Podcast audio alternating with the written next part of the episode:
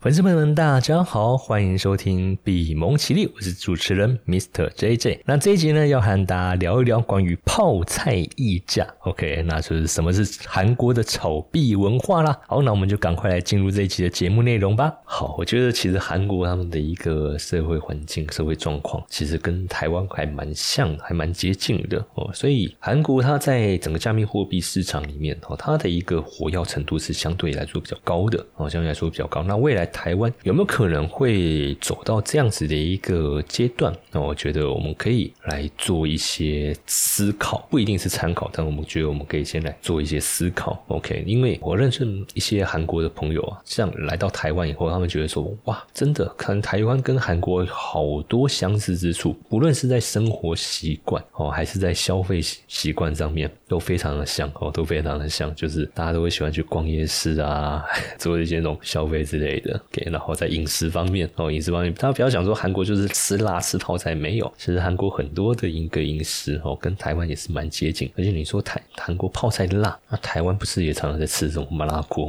麻辣锅吗？OK，当然今年冬天没有那么冷哦，但是我觉得台湾台湾人吃辣也不见得会输给 哦输给那个韩国泡菜。好，那我们就来好好的了解一下哦，韩国他们的一个炒币文化哦，炒币的一个文化。OK，那根据这个 The Block 他们们的一个数据显示，二零二三年的十月啊，整个加密货币的这个 CX 哦，累计的成交额是高达四千四百三十二点七亿美元。OK，什么是 CX？CX 就是这个中心化交易所，就我们常听到什么币安啊、币托啊、哦 Gate 啊、S 啊，这些都属于中心化交易所哦，就是有一家哦企业哦机构来去负责营运的这个交易所哦，交易平台，这个叫 CX 中心化交易所。OK，那韩国的 Upbit 哦，韩国的 Upbit 在同一个时间点，整个现货的成交金额是五百一十八点八亿美元哦，是位居整个哦整个加密货币市场里面的交易额排名第二。OK，然后呢，韩国的这个 Upbit 哈也是要升为第二大的这个 CX 哦 CX 这个交易所。好，所以这意味着什么事情？这表示说韩国整个哦整个加密货币市场的一个需求是非常强劲哦，非常强劲哦。那当然，从这几这几年的一个资料来观察了，韩国他们的一个加密货币的一个交易活跃度一直都是非常强哦。就算二零二二年整个全球经济受到整个 COVID-19 的一个冲击哦带来的影响，但是哦，但是整个加密货币的这个使用者还有交易量，韩国依然是维持一个正成长的一个趋势。好，所以韩国它的加密市场到底是为什么大家都喜欢炒币？好，所以我们来好好了解一下韩，这可能要从韩国他们的一个社会状况哦来做一个比较深入的一个讨论。好，那其实，在币圈的话，我们讲或者讲加密货币的一个投资，有时候会听到一个专有名词叫做“泡菜溢价”。那这个泡菜形容的其实就是指韩国哦，因为坦白说，这个已经是用来形容韩国的一个很标准的一个代名词。泡菜就等于韩国，韩国就等于泡菜这样子的一个概念。OK，所以在这样子的一个专有名词出来的时候，我们去观察到哦，我们去观察到，二零一七年啊，哦，二零一七年当时加密货币也是啊是上上。破的一个牛市，那时候比特币价格大概是一万九千多，逼近两万哦，逼近两万，就一颗一颗比特币哦，一枚比特币的那个报价哦，将近是两万块美金。那从什么时候开始涨哦？不是从一万多，错，是从三千多，三千多一路冲，一路往上冲哦。那我那时候我是从三千多开始做做做做做，然后六千，嗯，一倍了，差不多了，好撤离。好，那后面那个一万九千多，我就后后面我就没参与到，我就是看着它，哎，又上去了，又上去了。又上去了哦，好吧，反正那时候我离离场，我就先离场，因为那时候我自己资金上我自己有其他的一个规划，所以我就没有再继续接着追。好，那 anyway，二零一七年的时候，在整个加密货币哦，那时候也是很热。那整个比特币基本上在韩国哦是可谓全民皆知的一个程度，从学生到老年人哦，然后从上班族到自由业者，举国上下都在寻找哦可以进行这个市场交易的一个机会。那当时就发生发生一个情况，就是韩国当地的这种加密货币交易所，它比特币的报价比欧美地区的那个交易所报价还要高出五成哦，还要高出五成。为什么？因为韩国人。拼了命，就算你贵五成，我还是要买，所以就导致所谓的一个韩国交易所比特币溢价的现象哦，溢价的现象就是你在韩国买加密货币，你会比在其他地方买加密货币还要贵百分之五十。OK，可是这样还是卖得出去，因为大家都抢着要哦，大家都抢着要，所以当时哈，当时一些那个。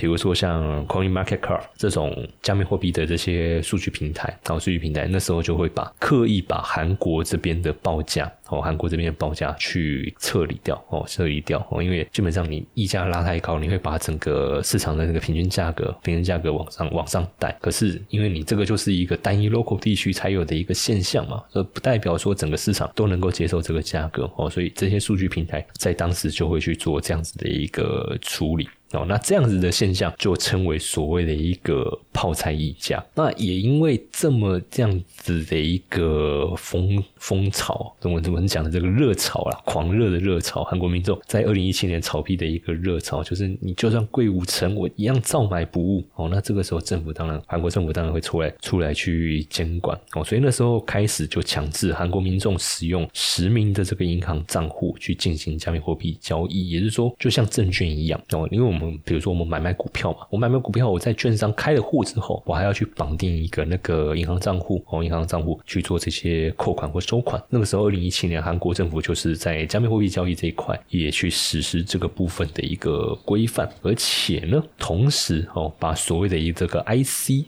O 哦，ICO 哦，就是这个智能合约啊，哦，智能合约的这一个部分哦，是做一个全面禁止哦，全面禁止哦，因为我们也知道，其实二零一八年之后哦，很多那种 ICO 的那个众筹项目啊，哦，众筹项目很多都是那种烂项目哦，很多都是那种烂项目，就是好坏很难区分啊，就是可能有真的想要认真做事的哦，但也有一些就是反正就是来弄个资金盘，就是来框钱，钱框完就就散了哦，什么 I 什么叫 ICO？ICO 就有点类似像传统证。券市场那种 IPO 哦，IPO 只是说 IPO 它必须透过这些监管单位哦，要很长很冗长的一个审查程序哦，项目方哦和我们公司方，它才能透过市场去进行筹资哦。但是 ICO 不用哦，ICO 不用，基本上 ICO 你就是一个智能合约哦，项目方哦设计完成之后哦，反正你要做什么事情做什么事情，然后你会发什么样的一个加密货币这种 coin 代币哦 token 去发去做一个发行，OK，那投资人认可，他就会用其他有比较有价值。比如说 USDT 或是以太币哦，这些比较有价值的加密货币来去认购你的这个代币哦，那你就是变相等于是筹资。那投资人所期待就是未来你这个项目成功了，你所当初发行的这些代币会再进一步的涨价，那投资人就是赚这个价差。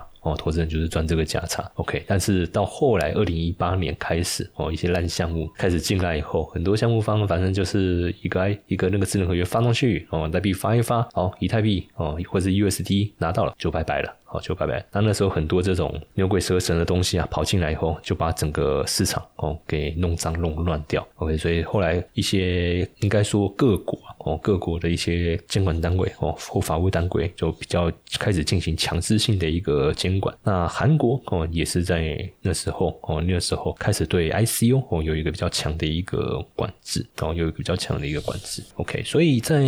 整个啊市场的一个交易上面哦韩国哦韩国它的一个加密货币的一个风潮一直是很热哦一直是很热，即便哦二零一八年韩国政府对加密货币他们当地的加密货币市场有一个比较严格的一个管制哦，可是其实在后面这几年哦后面这几年的一个发展，韩国还是一直排在非常前面。就是加密货币的一个交易热度哦，比如说二零二一年，整个韩国的它的一个加密货币的交易总额是高达两百亿美元哦，排名在全球第四哦，那是位在美国、日本。英国之后，然后呢，二零二二年排到第三名去了，把英国挤下去，把英国挤下去，排在美国跟日本后面。然后二零二三年上半年，整个韩国它的一个数位资产市场哦，它的一个成长也非常强劲哦，非常强劲。整个市值啊哦，上半年是成长了百分之四十六哦，那总市值是达到二十八点四兆韩元。那换算台币的话，大概是两千多亿，两千多亿美元。好，那回到韩国，为什么他们的一个炒币的一个文化会这么的一个风行？那其实这个部分一直以来，粉丝朋友们应该大概会对韩国有一些侧面了解，因为韩国它的一个社会结构还有经济结构，就是所谓的一个财阀经济哦，财团经济。我们讲财阀经济，OK，所以。哦，所以你所有的生活，就你从出生到老，你在韩国，你从出生到老，你所使用的这些这些物品，哦，所使用的这些物品，基本上跟这些财阀都脱离不了关系哦。可能从你出生哦，你去的医院哦，然后呢，你所使用的这些育婴用品，然后接下来你受的这些呃教育，当然可能是是那个国家的，但是呢，一些教材、一些生产，还有一些课桌椅，哦，还有一些教具，应该基本上跟这些财阀脱不了。关系好，然后脱离教育阶段，开始进入成人工作之后，你要找工作了嘛？好，那基本上在韩国的一个，嗯，我们讲它的一个潮流是这样：基本上，如果你能够进入这些财阀工作的话，大概下半辈子，哦，下半辈子基本上就不用太过烦恼，不用太过烦恼。但是如果你没有办法进入这些财阀体系，可想而知，基本上你要在首都圈哦，要有一个很稳定的一个生活是很困难的，哦，是很困难的。好，所以，嗯，像那时候。我还在念书那段时期啊，经常就常听到一些呃玩笑话。哦，也可能不是玩笑，可能会是一较比较黑色的玩笑话，就是一些韩国留学生哦，就交换学生嘛，他们就说哇，毕业之后想办法就是进三星哦，那进不了三星 就只能去当兵。那一个当兵出来之后，哇，那那个能够做什么？坦白讲，他也不知道哦，他也不知道，搞不好他就弄一个高额一点的保险，然后就留给家人吧。当然，那个是开玩笑，可是就可以。很明确的感受出来，到他们的那个就业的压力哦是非常大哦是非常大，所以在整个他们的一个社会结构啊，我们讲说韩国它基本上就是有家族企业嘛，就是所谓的一个财阀在里头，所以又是属于一个重视出口跟资本主义的一个发展哦，让整个韩国在短短几十年时间成为所谓的一个亚洲新兴市场哦的一个经济奇迹。一般我们在经济的一个研究上面，哦经济学研究上面是把韩国的这个案例称为所谓。的一个汉江奇迹哦，汉江奇迹哦，那各种高速的一个发展，也让整个韩国他们的一个社会生活的节奏变得非常快速哦，变得非常快速。那基本上吃东西要快。哦，火车一定要 on time，你们没有什么误点不误点这种，没有所谓误点这种东西哦。然后在建筑这种建筑行业呢，基本上他们的要求是几个礼拜就要完能够建造完成。所以不管做什么哦，那基本上刚才是说产业的一个状态嘛，这些产业运作的都是人啊，所以表示你里面这些人，你的这些做事情的一个节奏，还有你的生活节奏也必须非常快。我必须非常快，好，所以在追求财富这一个部分，韩国民众他们对于追求财富这个部分，他们也是要快。啊，他没有跟你什么慢慢来，什么存高股息，放个五年、十年之后啊，我可以有一个月这样多少的一个收入，没有，我就是要快，我就是要快，快还要快，还要再更快，这个就是他们的一个生活节奏哦，所以他们在追求这种财富的时候哦，他们就会去在投资上做比较这种高波动的这种金融哦，金融。产品哦，所以在二零二一年之前，韩国他们的一个市场主要是依靠创新跟劳动力的剩余价值来实现经济成长。但是到了二零二一年之后哦，整个经济成长从两千年的两位数成长放缓到百分之三嘛哦，那你要创业哦，靠创业来致富，基本上就变得很困难哦，就变得很困难。那普通人哦，普通人基本上他要能够达到他的一个财富目标哦。整个呃，我们说管道哦，管道也变得越来越少。这个大概有点像台湾，大概是在七零年代、六七零年代的时候，经济起飞一样。就我们应该算是我们父辈的。我们父辈那时候的一个年代哦，那当时他们的一个环境，你开店哦，不管你开什么店哦，大概都很好赚的这种环境。我们讲所谓台湾前烟角木这样子的一个市场氛围哦，那当时韩国也是哦，在二零一二年之前，哦，韩国也是这样子的一个环境。但是到两千年，哦，整个成长的一个动能大幅度的一个衰退嘛，所以整个韩国的这个民众，他如果想要快速去累积他的财富的话，就只能靠投机。哦，或是压身加赌博，所以在二零零九年比特币哦开始出来之后，然后开始在整个市场哦，我们讲所谓的二级市场开始有一个比较好的一个流通性的时候，诶，韩国民众就觉得说，哇，这那这就是一个可以创造财富的一个机会嘛。你知道比特币也能像 ETF 一样一样轻松存吗？比特币的减半行情即将来临，你也想要跟上这一波热潮吗？我将会针对比特币如何聪明存出一桶金来开一堂线上课程。我将会和大家分享为什么不能透过二零二四年的减半机会，还有华尔街为什么正在拼命的存比特币，以及居然有比平均成本法更聪明的存币策略。如果呢你也对这个议题感兴趣，欢迎报名这场免。费的直播课程，点击资讯栏连接直接登记，或者是加入我们的官方 LINE 小老鼠 iu 一七八，输入关键字 AI，取掉报名链接，一起来迎接比特币的牛市行情吧！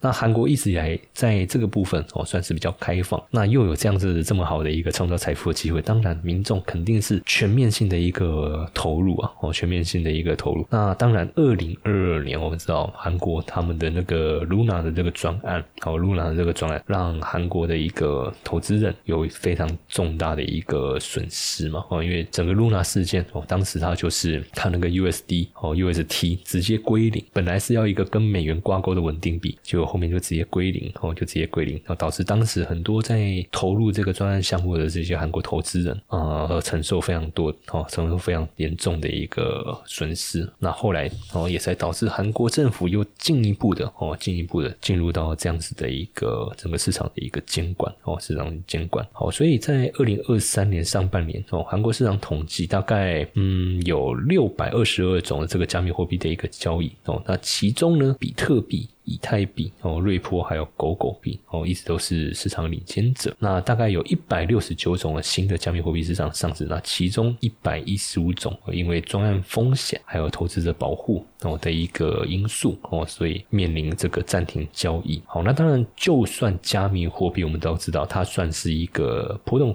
风险相对比较高的一个金融产品。这边我要特别强调一点，加密货币哦，加密货币它的价格波动很高，没有错哦，确实。是很高的哦，确实是很高。因为以就算是比特币来说好了哦，比特币它还是有可能一天之内给你出现个百分之五、百分之十这样子的一个波动。但是坦白讲，相比二零二零年哦，甚至二零二零一二零一七年之前，比特币的一个价格波动。哦，其实已经大幅下降，哦，已经大幅下降。现在我们在说这种加密货币，它的那种高波动、高风险，大部分在指的是那种所谓的那种山寨币，哦，山寨币，哦，什么意思？这些山寨币基本上它是有一些，比如说创新的团体啊，哦，或者是个人，他们想要做一些呃区块链或者 Web Three 的这些项目上的一个开发，哦，那它一样，它就会像二零一七年的时候，ICU 这样去发行它的一个代币，哦，I C 发行它的代币来去做这种筹资的一个操作。那基本上这些代币，哦，因为整个市场的一个流动性相对来说比较差，所以它的价格波动就会比较大，而且哦，它还伴随着这些发行方可能会绕跑的一个风险哦，也不一定是绕跑，可能就是倒进一步散，最后倒闭这样的一个风险。那这最后这个代币它可能价值就归零了。OK，因为这种山寨币它的一个价格支撑就是在它项目上的一个应用，当它项目是一个应用如果不够活跃。哦，比如说举个例子来说好了，我今天可能就是开发一个 Web Three 的一个这种 App，然后里面呢，我就是去用这些代币哦去做营营运哦营运。好，可是今天这个。好，比如说我就是开一个线上商店好了，哦，假设啦，假设我就开一个线上商店，那呃，消费者要来我这个线上商店购买，就是要透过我发行的这个代币来去做这个商品上的一个兑换，OK，那结果做做做做，哎，做成功了，做起来了，那我这个代币的价值就有可能哦进一步在市场上增加，因为使用人增多增加了嘛，那使用人增加，我的这个发行量如又又是有一个规则在限定它的话，哎，那使用的那个人要增加，那我供应方我这边有一个有一个呃通缩的一个限制的话，那我这个币价格哦可能就进一步的上升。但是假设哦假设根本没有人想要来我这个商线上商店购物啊，那使用我这个代币的那个使用者不就一直下降下降下降，到最后发现哎根本没有人根本没有人在用这个代币，那我这个项目我这个商店我也经营不下去了嘛？那我在考量经营成本上的一个风险考量上，我可能就会把这个项目关掉。那这个代币到最后能在哪里使用？就没有地方可以使用。那没有地方使用的这个东西，基本上它就不存在任何价值，哦，不存在任何价值。那这就会导致它那个价格归零。OK，所以像这样子的一个过程，基本上我们就讲了，这个是所谓的一个山寨币的那种项目。哦，那当然我这边的一我的一个讲法算是比较白话文哦。那整个流程跟系统坦白讲，呃，要比较复是是比较复杂一些的。但是我用比较白话文的方式哦来看粉丝朋友们去做这部分的一个诠释。OK，所以山寨币为什么它的价格波动大？哦，价格波动大，原因就在于说发行方的这个风险，就是投资人哦，投资人面对发行方的这个风险是比较剧烈的。所以你这个发行方后面如果是无作完全无作为，那个价格很快就会崩落。诶，但是今天如果你有一些项目，呃，获得业界很好的认可，甚至可能拿到一些传统业界，甚至我们讲讲极端科技巨头，Amazon、Facebook、Meta。哦，Apple 这些大型科技公司的这些合约 contract 的话，哇，那你的币价就飞飞上天了哦，飞上天。那可能到最后，你的那个你发行的这个币，搞不好也可以有机会列入到这种主流币，也不一定。这个是举例啦，哦，这个是举例。所以山寨币它的一个波动是大，可是也因为这样子的一个大波动，这就完全打中了韩国投资人的喜好哦。因为刚才前面我们节目分享，韩国人他们的节奏是非常的快，比台湾人要快很。多台湾人的步调，其实我都觉得跟 韩国人相比，哇，慢慢慢慢慢好多哦，慢慢蛮多的哦，不是说做事的那个速度哦，是生活的节奏。那在就投资这一块哦，山寨币这种大波动的一个特性，完全就是正中韩国人的一个投资的一个风格。反而在呃韩国当地，比特币、以太币这种大型主流币，波动相对小的这种主流币，在韩国反而没有那么受欢迎哦。韩国民众要的就是快。哦，快！你最好是一个晚上哦，你那个币价就可以给我标个十倍、百倍，甚至千倍，越多越好。你越快让我达到我要的那个财富目标哦，我越喜欢哦。大概会是这样子的一个风格，然后大概是这样风格哦。而且在韩国的这个投资群众哦，是不分男女老少的哦。二零二三年上半年哦，就一个一个统计一个统计资料，我这边拿到统计资料，二零二三年上半年大概有百分之二十六的这个韩国成年人哦是有参与。与这个加密货币的这个投资，那其中呢，女性跟年轻一代，然后这边讲年轻一代，基本上大概都是属于哦二十岁出的这个年龄层，它的一个参与度是不不断的在增加的哦，不断在增加。OK，然后呢，这里面呢，百分之二十五的这个加密货币投资人是在这二零二零二二零二三的上半年才第一次开始做这个投资哦，才第一次开始做这个投资。然后根据统计哦，整体的投资人有。百分之三十八 percent 哦的这些年轻人是希望可以透过加密货币投资达到一夜暴富哦，达到一夜暴富就一夜致富了，一夜致富。那我们讲的是致富，他们要的是那种爆发性的那种暴富。OK，所以你就知道他们对这种财富的一个渴望哦是非常强烈。好，所以从这几点，我们就可以观察到，说韩国他们的一个社会文哦，社会文化哦，社会文化，那进一步导致哦。民众对于炒币还有投资这个部分的一个渴望跟追求，因为从前面提到的整个社会结构、财阀，还有生活压力，然后还有生活压力，还有整个社会节奏，哦，还有整个社会节奏，都推动了哦，韩国他们的一个现在这样子的一个炒币文化。可以看到，即便是经历 Luna 哦，因为 Luna 的那个开发者。就是韩国人哦，Luna 这个开开发者就是韩国人哦，那现在被收押了哦，被收押了。好，但是即便经过这样子的一个事件，然后后面还有 FTX 的暴雷嘛，后面一一连串 FTS 啊、三箭资本这些加密货币中心化平台暴雷，韩国的这些加密货币投资者哦，依然哦，依然是不断的在这个市场里面持续的、持续的涌入，表示在这个地区哦，在这个地区加密货币哦，加密货币对他们来说，他们是非常好拿来致富的一个途径。好，那当然这一集想要和粉丝朋友们哦分享的，不是说啊台湾未来会不会也走向这样这样子的一个地步？我觉得啊，就以我个人来说，嗯，这样子的一个环境还真的有点太过极端哦，有点太过极端。因为就我自己的了解，台湾的一个投资氛围哦，相对来说是比较趋于偏保守。哦，比较保守，大部分的呃投资人哦，大部分有在做投资人的民众，还是会比较希望说股票哦，股票我做哦，然后我到最后可能说一些标股强势股嘛，我赚到利润，然后我后面转到 ETF 这种可以固定收息的，然后固定收息的这些这些比较稳定的。哦，比较稳定的投资项目，哦，比较稳定的投资项目。那或者是说，哎，我在股票这边赚一笔了，我改成去做投资房地产。哦，那我做房地产投资，我也不见得是要做价赚价差的，我可能是要拿来做装潢，拿来做包租代管，拿来做收租这样子的一个投资规划。哦，所以台湾的一个投资氛围相对来说是比较保守。哦，因为就大家会比较喜欢那种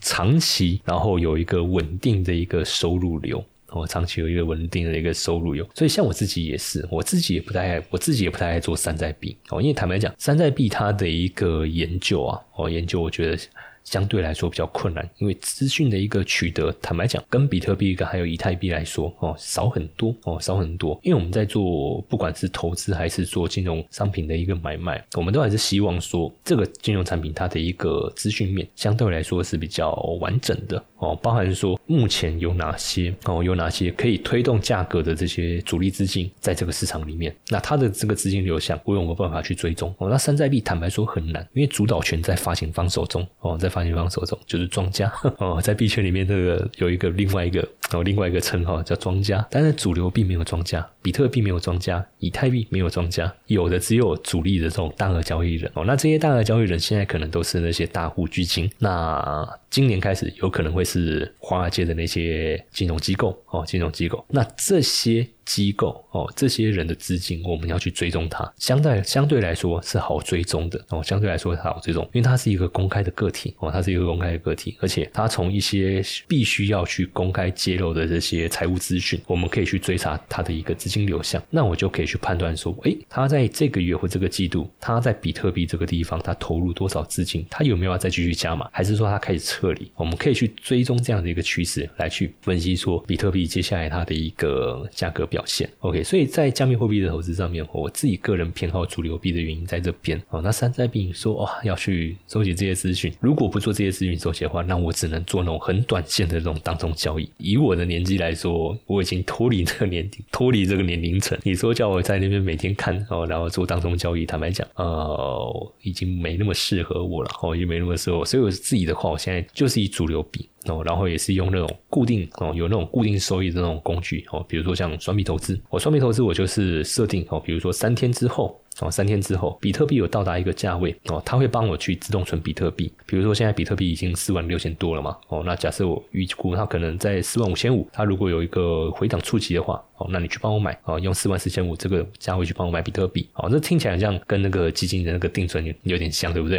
哦，但是呢，双币投资它有一个好处就是说，三天嘛，我在等的这个三天过程中，哦，这整个三天过程中，它会提供我 U 币的。被动收益，也就是说，三天之后，如果我没有买到比特币啊，因为买到比特币基本上任务达成没有问题。但是如果没有买到比特币的话，我 U 币我就不就卡在那个地方浪费时间吗？OK，所以双币投资的好处就是在于说，我这三天的等待期如果没有买到比特币，它会补偿一个 U 币的一个收益率哦，收益率给我。OK，那这样子的一个工具哦，这样的工具就会变成我用来存比特币。的一个主流工具，诶，那我存到比特币呢？我难道我也是就这样放着吗？OK，同样嘛。我们要赚这个固定收益，就可以去使用这种合约网格的工具。那因为网格的一个这种工具，它比那种所谓的当冲啊，在那边进进出出，它有个好处就是说，只要今天比特币价格它落在你的你指定的那个价格区间之内，基本上它就会持续帮我们去做低买高卖、低买高卖的一个操作。OK，比如说比特币价格现在在四万六嘛，那我就会设定，比如说在四万到五万这个区间哦，只要你比特币价格一直在这个价格区间来回来。会，那反正价格到低点，他就会帮我去逢低买进；价格到高点，然后相对高点的位置，哦，比如说回到四万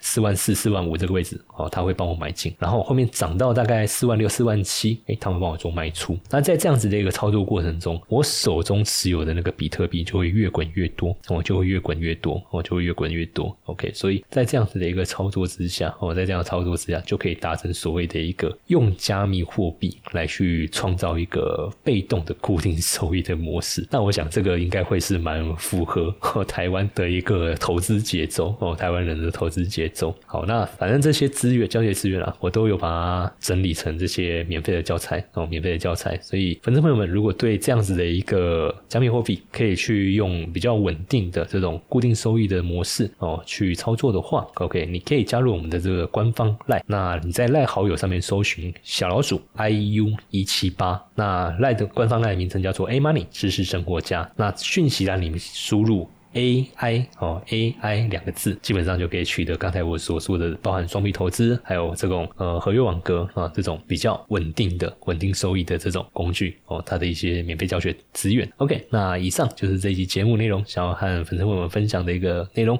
那我们就到这边，谢谢大家。Hello，大家好，我是闭蒙奇力主持人 Mr. JJ，感谢各位对我们节目的一个支持。那我们新成立了一个 Discord 群组，在这边邀请各位的一个加入。那这个群组呢，我们将会把它经营成一个加密货币投资资源的整合平台。除了时下的一些热门平台使用心得跟评比之外，还会帮大家整合重要的市场新闻与动态。当然，也会定期帮各位更新专业机构他们研究报告的一个解读。那我自己个人呢，未来也会在群组里面规划开办一些非公开的课。资源将会相当丰富，所以非常期待各位的加入哦！加入的方式只要在赖好友搜寻小老鼠 iu 一七八，进入我们官方赖 A Money 知识生活家，在我们的讯息栏里面输入 DC 就可以取得加入群组的连接喽。